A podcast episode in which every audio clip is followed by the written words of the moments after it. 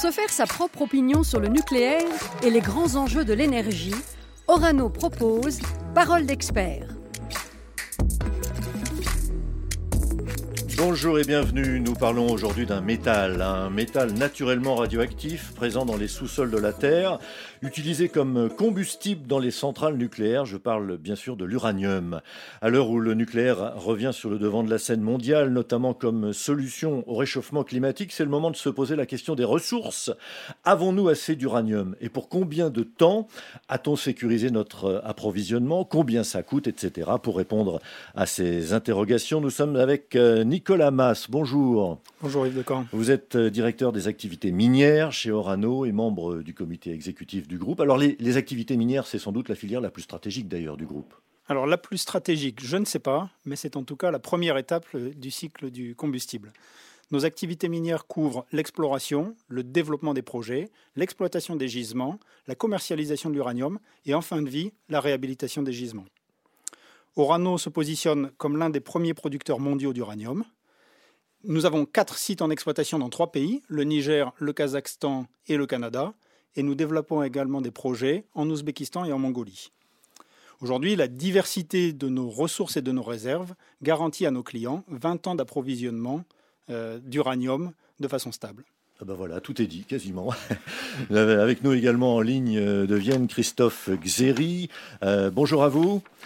Vous êtes, euh, oui, bonjour. Vous êtes directeur euh, cycle du combustible et gestion des déchets à, l'AIEA, l'Agence internationale de l'énergie atomique, euh, qui est la principale instance de coopération intergouvernementale hein, dans ce domaine du nucléaire.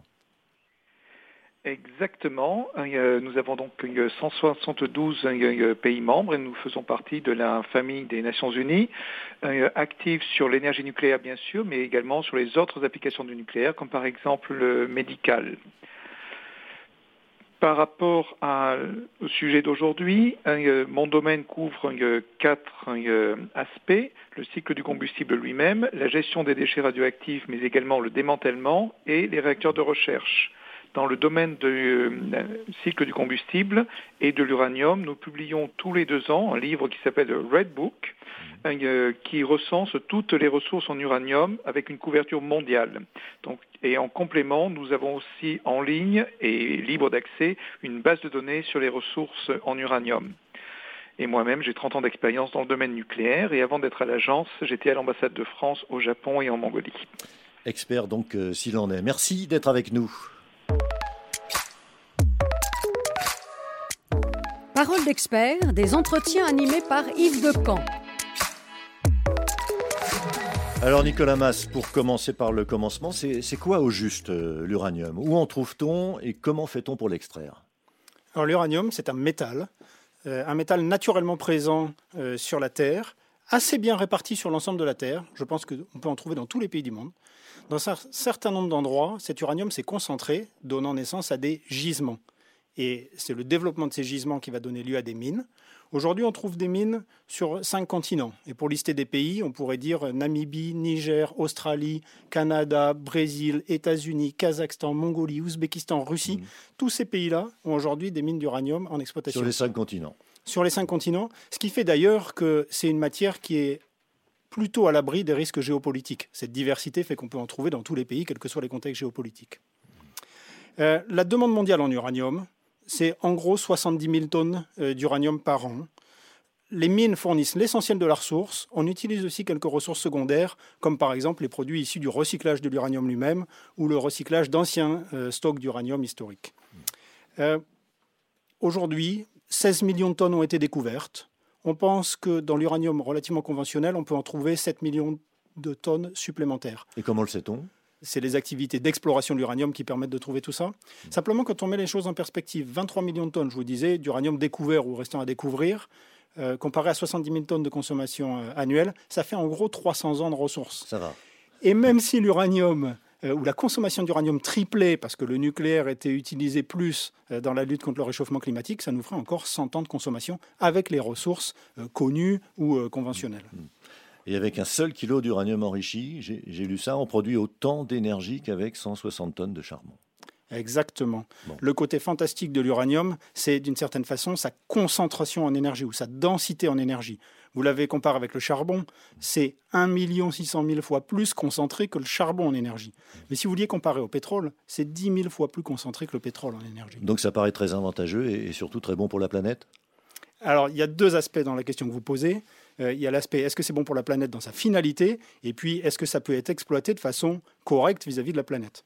Dans sa finalité, euh, on l'a dit, l'uranium permet de produire de l'électricité décarbonée. Sa finalité est clé dans la lutte contre le réchauffement climatique. Mais cette densité en énergie fait aussi que les centrales et l'empreinte foncière des centrales dans lesquelles il est utilisé comme combustible est minime. Si vous deviez couvrir euh, la même surface pour produire la même quantité d'énergie euh, avec des éoliennes et des panneaux solaires, il faudrait couvrir la France. Bon, ça c'est est-ce que c'est utile et bon pour la planète? Est-ce qu'on peut l'exploiter de façon raisonnable? Les techniques minières ont pas mal évolué dans le temps. Et aujourd'hui, l'ensemble des mines d'uranium sont soumises à des réglementations euh, extrêmement sévères, sont très suivies par la société civile. Euh, chacun des projets fait l'objet d'un volet technique, social, environnemental. Et je peux dire avec assurance que euh, les communautés vivant aux alentours des mines d'uranium aujourd'hui profitent pleinement des développements de ces gisements. Avec l'extraction de l'uranium, à vous écouter, on est dans le meilleur des mondes on est en tout cas dans un monde euh, qui euh, cherche à être durable et dans un monde qui cherche à adresser les défis d'aujourd'hui, l'un d'entre eux étant euh, le réchauffement climatique. Christophe Xéry, vous, vous, confirmez, j'imagine, ces informations? Euh, oui, oui, tout à fait. Euh, l'énergie nucléaire a l'avantage d'être euh, très, bas, très bas carbone, d'avoir une très haute densité en énergie comme ça a été présenté, de pouvoir fonctionner tout le temps. Donc c'est un bon complément également dans une stratégie de décarbonisation aux énergies renouvelables. Alors quelle est aujourd'hui la situation sur le marché mondial de l'uranium? Alors, sur le marché mondial, si on regarde en quantité, ça a déjà été abordé, euh, on a beaucoup d'uranium, mais on y reviendra un peu plus tard. Euh, en termes euh, de, marché plus économique, ce qu'on a vu après l'accident de Fukushima en mars 2011, c'est une baisse significative du prix de l'uranium. Et par contre, depuis fin 2020, on constate une hausse de nouveau du prix de l'uranium qui s'établit aujourd'hui aux, aux alentours de 40 à 45 dollars la livre du 3 au 8 après des plus bas aux alentours de 20 dollars. Alors pourquoi on voit cette remontée du prix? On a un rééquilibrage de l'offre et de la demande, euh, des réacteurs euh, qui, qui, démarrent ou qui redémarrent, et puis on voit aussi un net regain d'intérêt pour le nucléaire, les raisons qu'on a évoquées tout à l'heure, et on a pu constater lors des discussions de la COP26 à Glasgow euh, sur le climat que le nucléaire est de plus en plus accepté et reconnu comme faisant partie des euh, solutions pour la décarbonisation et pour une augmentation de l'électricité de manière fiable et bas carbone. Et, on pense que la demande mondiale va euh, doubler d'ici euh, d'ici 20-30 ans. Voilà, tout à fait. Donc, euh, dans notre analyse du Redbook, on fait aussi, euh, donc, on se projette sur le futur, sur les 20-25 euh, années à venir. on fait des enquêtes auprès des, différents pays sur la façon dont ils voient le développement du nucléaire, et on estime effectivement que d'ici 2040, la demande peut aller jusqu'à 100 000 tonnes, voire un peu plus, en fonction de la vitesse à laquelle les réacteurs seront euh, développé.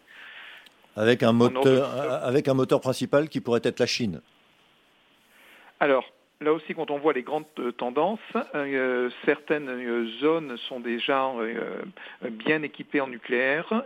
c'est l'Europe, c'est l'Asie de l'Est, Japon, Corée, c'est euh, l'Amérique du Nord et l'essentiel des constructions nouvelles aujourd'hui est en Chine. Et c'est tiré par la volonté de la Chine euh, d'aller vers des modèles plus décarbonés. Donc effectivement, euh, la Chine est en train de construire beaucoup de réacteurs, donc va devenir un acteur important de la demande en uranium dans les, dans les décennies qui viennent. Aujourd'hui, le, paysage mondial, c'est quoi? Une cinquantaine de réacteurs? Euh, non, alors le paysage mondial, c'est euh, très exactement aujourd'hui 442 réacteurs en exploitation et une cinquantaine de réacteurs en ah oui, construction. en construction, oui. Voilà. Hein. donc effectivement, c'est c'est déjà des chiffres significatifs. Alors 50 rapportés à 440, on voit déjà que c'est beaucoup, et c'est là où on va vers une tendance à un doublement de la capacité si on veut effectivement utiliser le nucléaire pour l'aspect décarbonisation. Ce qu'on peut noter aussi, c'est que les 51 réacteurs nucléaires en construction sont sur des technologies connues et éprouvées, mais qu'on voit aussi un foisonnement de euh, développement de, nouveaux concepts qu'on appelle les SMR, petits et modulaires, qui devraient compléter les technologies disponibles pour les pays qui veulent s'équiper, et notamment pour les pays qui ont des, euh, petits réseaux d'électricité pour qui ces tailles-là seront plus, euh, plus utiles. Alors deux questions d'un coup. La hausse du cours de l'uranium n'est-elle pas le reflet d'une insuffisance d'approvisionnement Et est-ce que cela impacte le coût futur du nucléaire et donc le prix de l'électricité? Alors, ce qu'on voit sur l'os actuel, c'est que ça traduit euh, deux choses. Un équilibre de court terme où euh, un certain nombre de capacités euh, qui, étaient disponibles ont été utilisées. Donc, on voit un équilibre de court terme ici qui explique la hausse du cours, mais également cette anticipation de long terme. Alors, on n'est pas du tout dans des notions de, euh, pénurie, on est donc juste à court terme dans des équilibres de marché classiques. Et cette anticipation à long terme, les ressources en uranium sont là. Hein, on parlait de plusieurs millions de, euh, de tonnes d'uranium disponibles. Il faut juste un prix suffisant pour qu'elles se développent, hein, que ce soit en redémarrant des mines existantes et qui ont été mises en sommeil, ou en mettant en production de nouveaux gisements, et bien entendu en continuant l'exploration. Donc la hausse actuelle aujourd'hui, c'est bien un encouragement à investir maintenant pour assurer l'approvisionnement au moment où on en aura besoin. Alors, est-ce que c'est grave d'avoir un coût de l'uranium un peu plus cher ou un prix de l'uranium un peu plus cher? La réponse est non, c'est pas grave, puisque l'uranium aujourd'hui représente environ 5% du coût total de production mmh. d'électricité d'origine nucléaire. Mmh. Donc pas beaucoup. Donc on voit que même si on avait un doublement euh, du prix de l'uranium, euh, il n'y aurait quasiment aucun impact sur euh, la facture d'électricité pour le, pour le consommateur. rien, rien, à voir avec le pétrole dont le prix à, la production pèse très lourd sur, sur les factures évidemment. Nicolas Mass, l'un des atouts majeurs du nucléaire avec son coût de production toujours compétitif, c'est l'indépendance énergétique qu'il permet. Mais est-ce vraiment si sûr? La France, par exemple, peut-elle sécuriser son accès à ses ressources en uranium? Alors, après avoir exploité l'uranium en France pendant cinq décennies, nous ne disposons plus aujourd'hui de mines d'uranium exploitables sur notre territoire national. En revanche, à travers Orano et à travers les partenariats que nous avons liés euh, dans différents pays du monde, la France dispose aujourd'hui de partenariats solides euh, et cette diversité lui apporte une réelle sécurité. Il est important de noter que Orano ne fournit pas tous les besoins d'EDF, qui se fournit également auprès d'autres mineurs d'uranium. Mais à l'inverse, euh, Orano ne vend pas toute sa production à EDF, nous vendons également aux autres électriciens dans le monde. Ensuite, je voudrais souligner trois points. D'une part, nous disposons en France d'un stock d'environ 300 000 tonnes d'uranium appauvri euh, qui pourrait être enrichi en cas de besoin, en cas d'urgence, euh, j'ai envie de dire. C'est où exactement? Dans le Limousin, à Bessines, essentiellement. Euh, le deuxième point, c'est que la France est l'un des rares pays du monde aujourd'hui qui maîtrise les technologies de la conversion et de l'enrichissement, qui sont les étapes suivantes dans le cycle de l'uranium. Et en fait, la maîtrise de ces technologies nous permet d'avoir des relations très fortes avec les autres pays euh, uranifères, c'est-à-dire euh, producteurs d'uranium. Enfin, le dernier point, c'est que la France a un savoir-faire industriel unique dans le recyclage des combustibles usés. Et donc, une partie du combustible utilisé dans les centrales est déjà issue de ce recyclage, ce qui diminue les besoins en uranium naturel.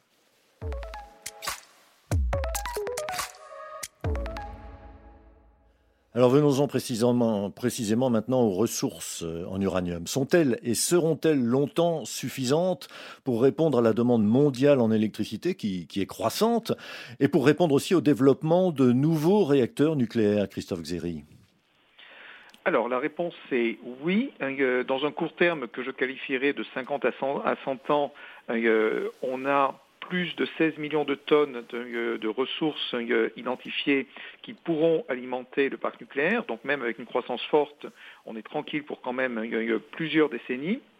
Au-delà de ça, on a d'une part des choses qui ne euh, sont pas encore découvertes, d'autre part, on a d'autres types de, de, ressources dites non conventionnelles qu'on peut, qu'on peut exploiter, et on peut exploiter aussi le thorium.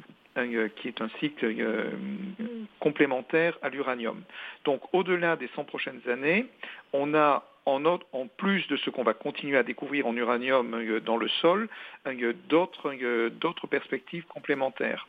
Et si on se place à un horizon un peu plus long, mettons un siècle à peu près, 2150 pour donner un ordre de grandeur, si le nucléaire est toujours partie de la solution pour la décarbonisation, on aura des parts de réacteurs qui permettront un très bon recyclage des combustibles, notamment les réacteurs à neutrons rapides, qui seront un complément pour avoir des ressources pour faire fonctionner des réacteurs nucléaires. Voilà, l'uranium recyclé deviendra donc une, ressource complémentaire euh, à, l'uranium, comme, euh, comme dans le principe d'une économie circulaire, Nicolas Mas. Alors tout à fait. La France, à travers les technologies d'Orano uniques au monde à, l'échelle industrielle, maîtrise depuis 50 ans le recyclage des combustibles usés, ce qui permet de valoriser les matières nucléaires et puis de réduire la quantité et la dangerosité des déchets les plus radioactifs. Ces technologies sont mises en œuvre sur le site de La Hague dans le Cotentin et à l'usine de Melox dans le Gard. En fait, en France, 10% de l'électricité d'origine nucléaire est produite à partir de combustibles nucléaires recyclés, qu'on appelle le MOX. À terme, avec le multi-recyclage et le recyclage des combustibles MOX, c'est 30% de l'électricité produite en France qui sera issue du recyclage. Le recyclage est donc une réalité et il contribue à préserver les ressources en uranium naturel. Alors pour conclure, je l'ai dit tout à l'heure, euh, le nucléaire a, aujourd'hui le vent en poupe, si j'ose dire, hein, euh, moins que les éoliennes sans doute, mais euh, la France a annoncé la construction de nouveaux EPR ainsi que des SMR, les, petits réacteurs destinés au, marché de l'exportation. Christophe Xéry, comment, comment le marché de l'uranium peut-il répondre à cette nouvelle donne du parc nucléaire mondial? Alors, on, l'a dit, effectivement, le nucléaire va continuer à se, développer. Euh, on l'a vu, les ressources sont là. Donc, euh, afin de répondre euh, à ces besoins, ce qui est important aujourd'hui, c'est de continuer à faire de l'exploration pour que les gisements soient disponibles au moment où on en aura besoin. À partir de là, on va aussi avoir euh, une innovation continue des techniques d'exploration et d'exploitation qui vont permettre d'être plus efficaces dans la recherche et dans la production, plus efficaces sur l'aspect économique, mais aussi plus efficaces souvent sur le plan environnemental. Donc avec ça, plus les ressources non conventionnelles, plus le recyclage qui, sur la base de l'expérience française et d'autres pays, va continuer à se développer, euh, on saura effectivement euh, alimenter les flottes de réacteurs qui se développent. Alors, les ressources euh, non conventionnelles, de quoi s'agit-il, Nicolas Mas? Alors, dans les ressources non conventionnelles, on peut imaginer par exemple le thorium, qui est un autre élément radioactif qui pourrait être utilisé dans le parc, mais également, rêvons un peu, on pourrait imaginer extraire l'uranium de l'eau de mer. Ah oui. effectivement, je vous disais tout à l'heure que c'était une ressource, l'uranium, qui était présent euh, partout sur la Terre. En fait, l'eau de mer, elle contient 3 mg d'uranium par mètre cube. Ça hmm. fait 4 milliards de tonnes d'uranium. Est-ce que ce serait exploitable? C'est une affaire de coût. Et en fait, l'uranium est aujourd'hui une matière qui coûte très peu cher. Rendez-vous compte, l'ensemble de l'uranium vendu dans le monde en une année, ça vaut autant que deux semaines de chiffre d'affaires d'un grand pétrolier de la place parisienne. Ah L'uranium acheté en France pour une année de fonctionnement du parc nucléaire, c'est deux jours de chiffre d'affaires de ce même pétrolier. Mmh. Donc en fait, l'uranium est une ressource très peu chère. On pourrait en monter le prix et exploiter des ressources à l'infini en fait. Donc on peut être rassuré euh, pour, euh, sur l'approvisionnement de, cet or nucléaire qui est devenu l'uranium ben, Oui, tout à fait. Euh, sa disponibilité, son accessibilité, son faible coût, comme je le disais, euh, n'est en aucun cas un frein à l'utilisation du nucléaire dans la lutte contre le réchauffement climatique et contre le développement d'une électricité décarbonée. Et euh, point important dont on a peu parlé, euh, les mineurs comme Orano mmh. sont pour la plupart, voire tous engagés dans des démarches de responsabilité. Et aujourd'hui, les sites miniers ne sont plus laissés à l'abandon en fin de vie et sont tous réhabilités. C'est en tout cas l'engagement d'Orano que nous traduisons dans les faits. Christophe Xéry, il n'y aura donc jamais de problème au niveau des ressources? Euh, clairement pas pour, euh, pour notre génération, clairement pas pour la génération euh, qui vient, clairement pas pour les deux ou trois siècles qui viennent. Christophe Xéry, directeur du combustible et de la gestion des déchets à, l'AIEA en direct de Vienne. Merci à vous. Nicolas Mas, directeur des activités minières d'Orano. Également, merci. Tout savoir ou presque sur l'uranium. C'est un podcast à retrouver sur le site d'Orano et ses réseaux sociaux. À bientôt.